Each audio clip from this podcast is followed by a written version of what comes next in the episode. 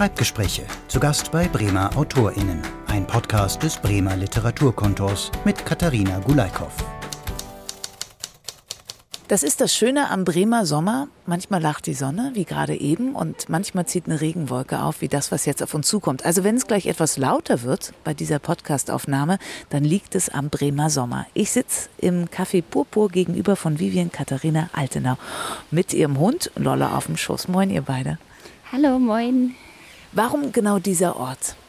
Ich finde, der ist so zentral für mich auf meinem Heimweg oder kurz bevor ich in den Park gehe und es ist schön reinzukommen und man wird immer angelächelt, die Musik passt, der Kaffee ist toll. Es ist einfach total schnuckelig.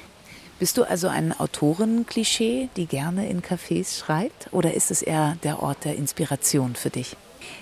Beides, aber dieses Klischee erfülle ich auch vollkommen. Ich mag das, wenn das laut um mich rum ist ähm, und dann die Gedanken umso intensiver sein müssen, dann kann ich die besser fassen. Ich finde es inspirierend. Ich habe versucht, alles über dich zu lesen, was ich gefunden habe. Wir sind uns beide auch schon mal begegnet. Und was hängen geblieben ist bei mir, ist zum einen, du liebst Bücher, du liebst Wörter und jonglierst gern mit ihnen. Und du kommst gern in Kontakt mit Menschen. Wo kommt diese Bücherliebe her? Fangen wir damit an.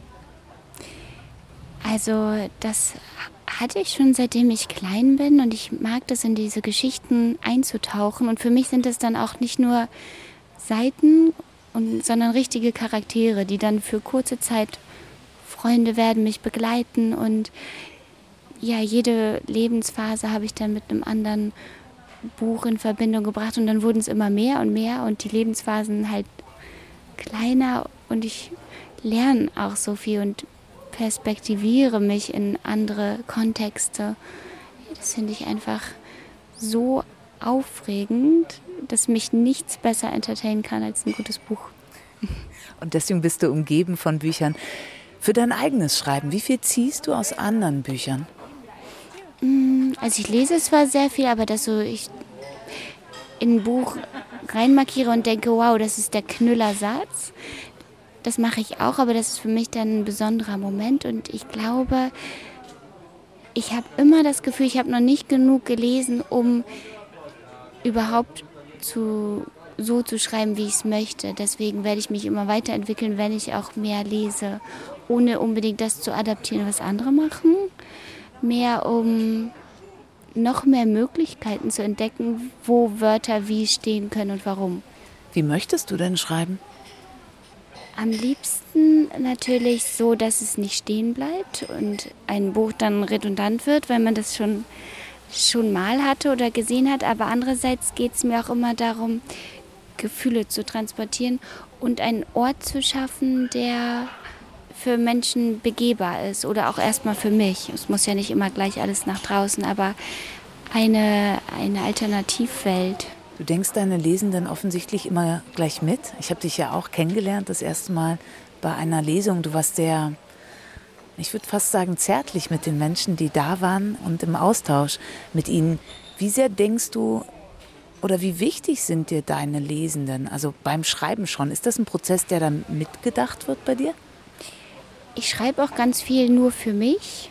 Und dann kommt wenn ich eine Idee habe oder ähnliches, dieser Moment, okay, jetzt ist es was, das ist auch für andere und dann ist es ja Kommunikation. Wenn du mir gegenüber sitzt, dann bin ich ja auch achtsam, wie du sitzt, was du für eine Laune hast, wie es dir geht oder so. Und nur weil der Mensch dann gerade nicht da ist, weil ich ja noch schreibe und der Text noch nicht bei demjenigen ist, habe ich trotzdem das Bedürfnis, schon eine Verbindung aufzubauen. Deswegen denke ich dann, wenn die Entscheidung gefallen ist, das Gegenüber schon mit.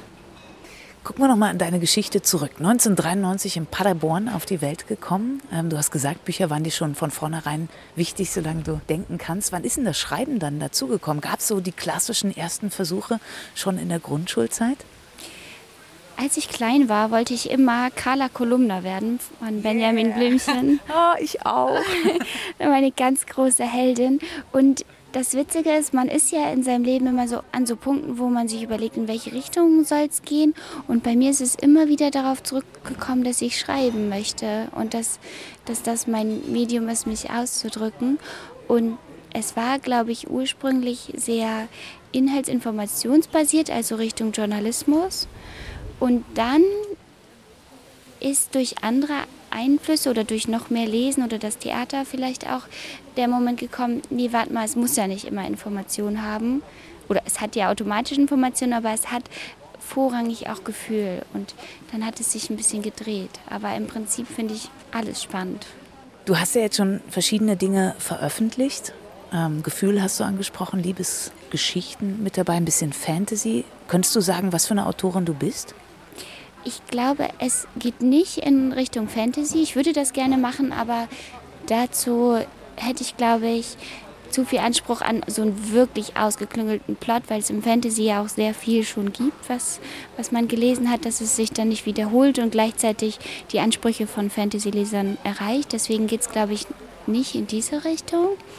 Und das erste Buch war so sehr etwas, was von mir aus, glaube ich, einfach raus musste. Ich habe mich so gefühlt und dachte, ich muss das aufschreiben, es muss irgendwo hängen bleiben und fand es einfach super schön, dann zu erfahren, dass andere Menschen sich genauso fühlen und sich wiederfinden und die Sicherheit zu geben, dass man nicht alleine ist damit. Und dann kam auf einmal die Lyrik dazwischen. Ursprünglich dachte ich, Lyrik macht man, wenn man ein bisschen sehr viel älter ist, weil man dann ja so auf den Punkt kommen muss, dass ich das nicht schaffen kann. Aber in der Corona-Zeit war es einfach so, ich wollte es ganz knapp haben, ohne Umschweife auf den Punkt kommen. Und das nächste Buch war ja so ein bisschen dystopischer, wo viele tatsächlich auch auf den Gedanken kamen, dass es Fantasy ist. Aber es hat halt kein übernatürliches Element, auch wenn es ein bisschen mystisch in manche Richtung geht. Aber immer in der Überlegung, dass wir alle im Geist schon mystisch sind, weil wir halt den Geist und die Seele nicht fassen können, hat es für uns sowas Übernatürliches, was ja nur mit der mangelnden Beschäftigung damit zu tun hat. Wenn eine Idee oder eine Geschichte in deinen Kopf kommt, du hast zum Beispiel letztens, das fand ich total schön, auf Instagram geschrieben, auf deinem Kanal, diese aufregenden Momente, in denen plötzlich eine Idee anklopft, erst ganz zart und sachte, knabbern die ersten Worte an meiner Fantasie und dann fallen die ganzen Sätze in meinen Verstand und wollen ertappt und ertippt werden. Und dann geht es so weiter, aber wo ich hängen geblieben bin, war so, wenn dieser erste Gedanke kommt, der sich einschleicht bei dir, entscheidest du da schon die Form? Also erstmal stelle ich mir es halt tatsächlich so vor, dass so viele Ideen rumschwirren und dann kommt eine zu mir und dann fühle ich mich so geehrt und denke so, wow, diese Idee möchte von mir umgesetzt werden. Wie weiß ich dann noch nicht?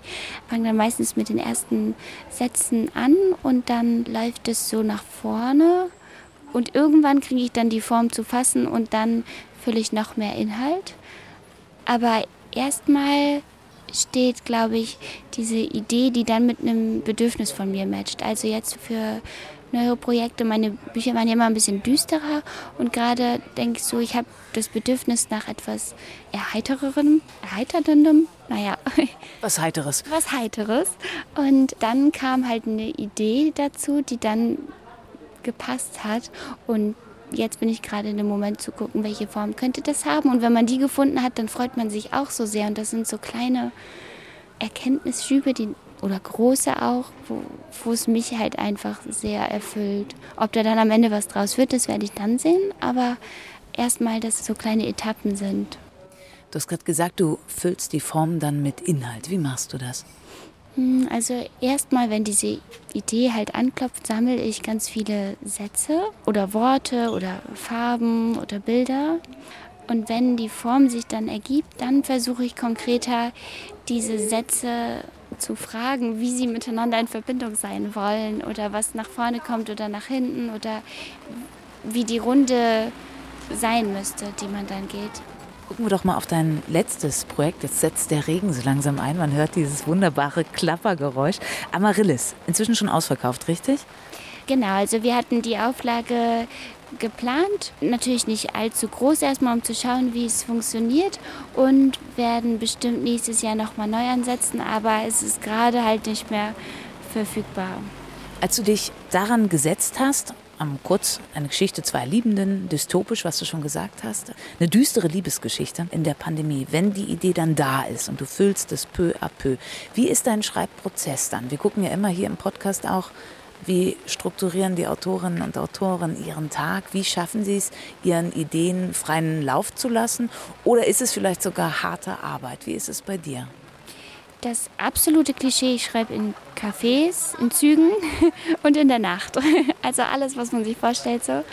Und dann, ja, eigentlich, wenn ich freie Momente habe, dann habe ich so richtig Lust drauf. Oder es ist umgekehrt, ich habe was im Kopf und das muss ich dann schnell zumindest notieren. Und dann weiß ich, es wird diese Momente geben, wo ich in ein Café gehe oder eine Zugfahrt vor mir habe oder den Abend frei habe und dann ah, es ist so, wie wenn man ins Kino geht, vielleicht so eine Vorfreude, dass man noch nicht ganz weiß, was einen erwartet, aber man hat den Trailer schon gesehen.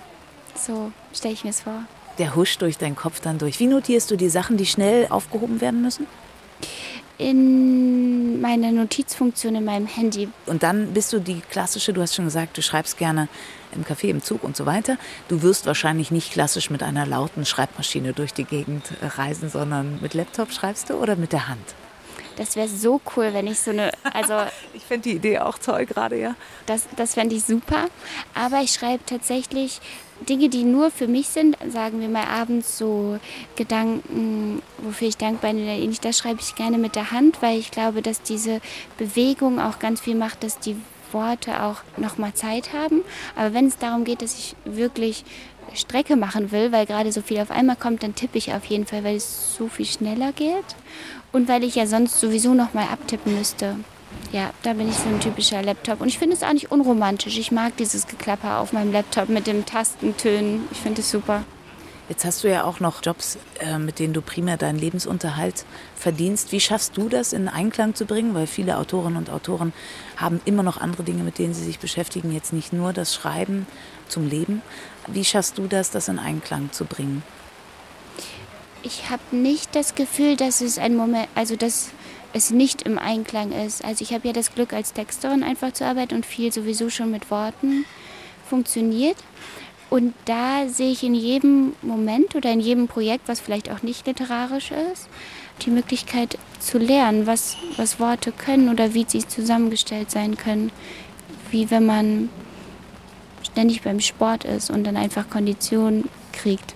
Auch zu wissen, wie man nicht schreiben will, finde ich sehr wertvoll. Oh, wie willst du nicht schreiben?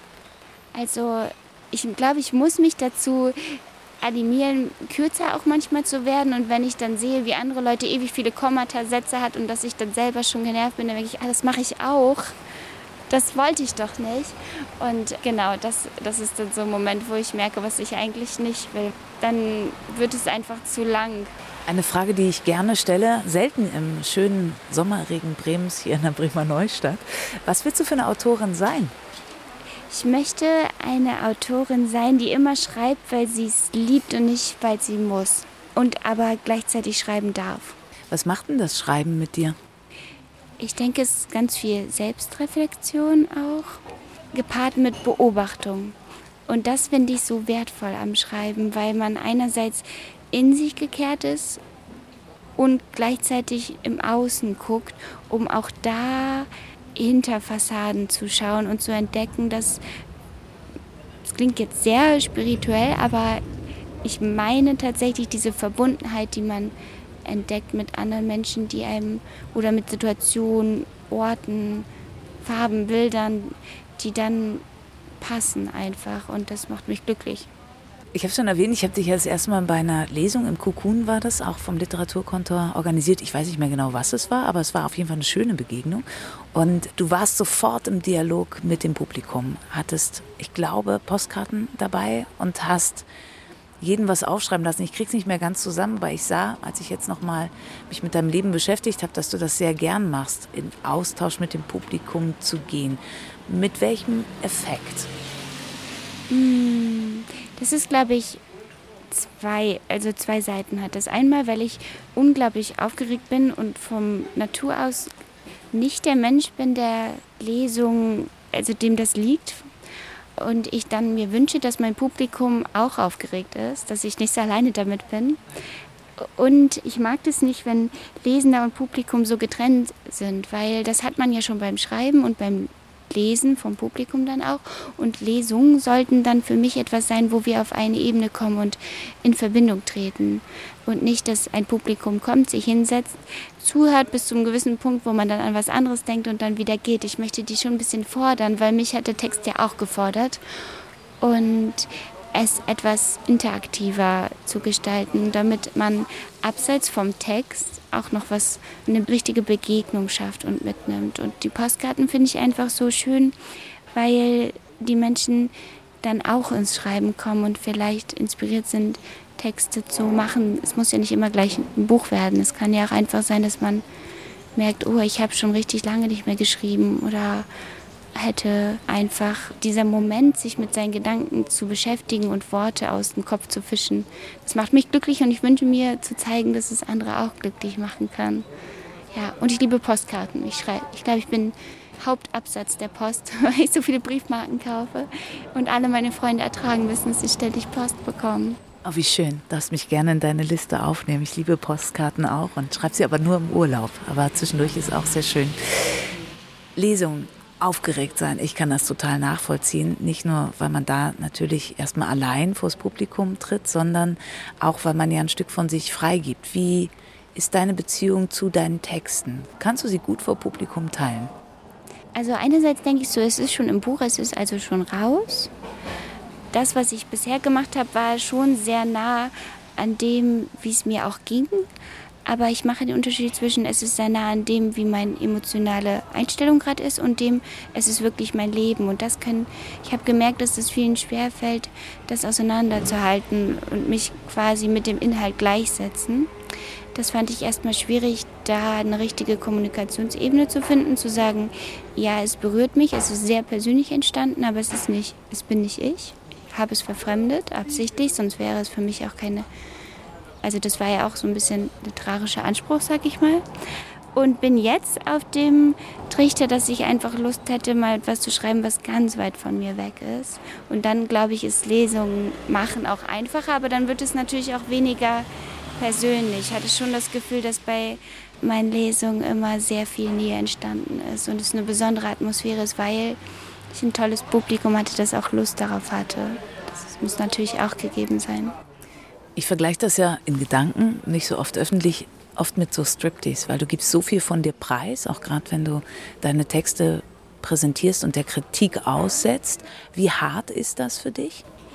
Mm, ich merke, dass ich da sehr sensibel bin, aber dass ich es mir auch gleichzeitig wünsche und ich dankbar dafür bin und wie mich das auch weiterbringt, wenn jemand sagt, so da, die Stelle hat mir gefallen, die nicht so sehr, da fühle ich mich rein, da nicht. Und dass ich das gerne alles mitnehmen möchte. Und äh, dann bin ich aber in den Situationen, wo mir das jemand mitteilt, äh, dankbar, wenn es aufgeschrieben ist, weil wenn es im Gespräch kommt, bin ich da erstmal so intensiv am Zuhören und reinfühlen, dass ich danach Angst habe, dass ich dann im Einzelnen das nicht mehr so zusammenkriege, wie ich es bräuchte. Also Feedback zum Text finde ich großartig. Kannst du also gut mit umgehen? Ich bin da ja manchmal hypersensibel. Ich kann da schlecht mit umgehen und brauche es trotzdem ganz dringend. okay, es macht uns besser, so können wir es, glaube ich, festhalten. Jetzt sitzt der, wir haben sie am Anfang schon begrüßt, die Lolle auf deinem Schoß und im Literaturmagazin ist in diesem Monat da, da, auch gerade das Thema Tiere man sieht dich, glaube ich, kaum ohne Lolle. Ist sie auch was Inspirierendes für dich oder ist sie einfach deine Begleiterin? Lolle schläft ja 80 Prozent des Tages. Und ich stelle mir dann immer vor, dass sie nicht schläft, sondern meditiert und dass sie schon alles verstanden hat und ihre innere Mitte gerade besucht. Ähm, sie ist total uninspirierend, weil sie einfach nur da ist und das ist aber auch total schön, weil wenn man so im Schreiben ist oder auch im Alltag und alles wuselt so rum, ist ein fester Anker. Ja, und flauschig natürlich, auch wenn es kalt wird und regnet. Aber meinst du, sie könnte auch Inspirationsquelle für dich sein, also auch Inhalt von deinen Werken? Also es gibt in meinen Texten immer irgendwo einen Hund, der eine Rolle spielt. Aber ich glaube einfach, weil sie für mich so ein zentraler Lebensbestandteil ist, dass ich mir gar keine Welt ausmalen kann, in der kein Hund ist. Ach ja, schön. Sie ist auch ganz von diesem Gespräch wahnsinnig beruhigt. Sie meditiert ja, sie schläft ja nicht, ne? Ich denke mir immer so, wenn wir rausgehen, ist es ja so, dass sie nicht weiß, wo wir hingehen. Und das ist wie beim Schreiben. Man schreibt los, man geht raus, aber man weiß noch nicht, wo man hingeht. Aber man hat das Vertrauen, ich gehe mit jemandem, also Lolle mit mir und ich mit dem Stift oder mit dem Tippen, dass ich weiß, ich werde ankommen und ich bin sicher. Und das finde ich irgendwie gut. So, bevor ich jetzt weiter noch ewig äh, versuche, einen Kontext herzustellen zwischen äh, Hund und deinem Schreiben, wo schreibt es dich denn hin? Also du hast schon gesagt, neue Ideen sind da. Du möchtest mal was schreiben, was weiter von dir weg ist. Wo bist du gerade in dem Prozess? Also bist du schon dabei? Mm, ich glaube, ich hätte einfach, ähm, was ich bisher geschrieben habe, kam so richtig tief aus dem Herzen und hatte dann automatisch eine Form oder Figuren drin. Und ich, es reizt mich sehr zu gucken, wie könnte ich wirklich plotten. Also was haben Geschichten, dadurch, dass ich ja auch Literatur studiert habe, was gibt es da für typische Herangehensweisen und ähnlichem, dass man so ein bisschen mehr ins Handwerk noch kommt. Und darauf habe ich gerade so richtig viel Lust und bin gespannt, ob ich das am Ende mag oder nicht. Kann ja auch sein, dass ich mich damit beschäftige und merke, ja, es gibt jetzt einen Text, aber das, was aus dem Herzen kommt, das ist dann doch mehr, nicht, dass das andere nicht leidenschaftlich wäre, aber äh, dass man dann sagt, es ist mir egal, ob es eine klassische Geschichte gibt. Meine Bücher sind ja immer eher diffus inhaltlich ähm, in Kapiteln organisiert. Wir lassen den Hubschrauber kurz vorbeifliegen. Genau, oder ob ich sage, ja, das, das mag ich richtig mit dem Arrangieren der Geschichte auch, dass man noch ein bisschen mehr Herrscher seiner Geschichte ist. Jetzt habe ich das Gefühl, die Geschichte hat mich immer geleitet und jetzt will ich einfach meiner Geschichte meine Idee aufdrängen. Ach schön. Du arbeitest ja auch oder hast immer mal wieder als Schreibcoachin gearbeitet nicht nur im College, sondern auch im Creative Hub. Also begleitest Menschen bei ihren ersten Schreibversuchen. Wie gehst denn du daran? Also jetzt, wenn man auch merkt, du bist selber schon noch dabei, dich immer weiter zu optimieren in deinem Schreibprozess. Welchen Tipp gibst du in diesen Kursen, wie man anfangen kann? Das ist richtig schwer zu sagen. Also es gibt natürlich dieses klassische Phänomen von der ersten Seite, von der weißen. Und es gibt da natürlich die Konzepte vom freien Schreiben und erstmal losschreiben und Stift nicht absetzen für, eine, für 15 Minuten oder so. Aber dadurch, dass es so unterschiedlich ist, von dem manchmal setze ich einen Themenschwerpunkt und es geht ums literarische Schreiben. Manchmal gebe ich aber auch einfach Hinweise zu so Kleintexten, Social Media Texten oder E-Mails, Newsletter. Das ist ja auch alles Text, in dem man besonders sein kann oder indem man etwas ausdrücken kann, was zum Background passt. Und das unterschätzen, glaube ich, viele Menschen, dass man erstmal überlegt, wie passt das, was ich sagen möchte, zu meinem Medium, zu dem, was ich eigentlich nach draußen projizieren möchte. Und sich das vorher einmal zu überlegen, macht schon ganz viel. Und sich zu überlegen, dass man ein Wort, also es so viele Synonyme für ein Wort gibt, dass man auch ruhig mal was anderes benutzen darf. Das schreibst du auch auf deiner Website. Du liebst einfach diese Vielfalt an Wörtern und man sollte mal andere benutzen. Wie baust du das bei dir ein, wenn du jetzt einen Text schreibst? Denkst du, nee, nee, hatte ich gerade, muss noch mal was anderes her? Ich habe so ein paar Bücher, auch welche, die ganz alte Worte drin haben, so synonyme Bücher. Und es gibt natürlich auch so Webseiten oder wenn ich merke, man hat das ja manchmal, ich glaube, das kennen fast alle Schreibende, dass man so ein Aktionswort hat und man nutzt es immer und immer wieder. Dann nehme ich das und schreibe erstmal alle Alternativworte auf, die mir dazu einfallen. Und das mache ich auch über Tage hinweg. Und dann gehe ich nochmal durch, filter mir das Dokument, gucke, wo es überall markiert ist und merke, oh, es ist echt krass überall drin. Und dann schaue ich, was da anders reinpassen könnte. manchmal macht es den Inhalt sogar ein bisschen anders und ist dann noch mehr das, was ich eigentlich sagen wollte. Und das, das entertaint mich auch sehr. Hast du ein Lieblingswort? Das tauscht immer mal so durch. Also, Welches ist es gerade? Nee, gerade bin ich recht befreit und offen. Das geht. Dann gib uns doch noch ein paar schöne Worte zum Schluss mit. Ich sage schon mal von meiner Seite herzlichen Dank für den Austausch, für den Einblick in dein schreibendes Wesen. Und die letzten schönen Worte, die gehören dir. Das ist jetzt aber ein großer Anspruch. Ich habe gerade was Neues entdeckt.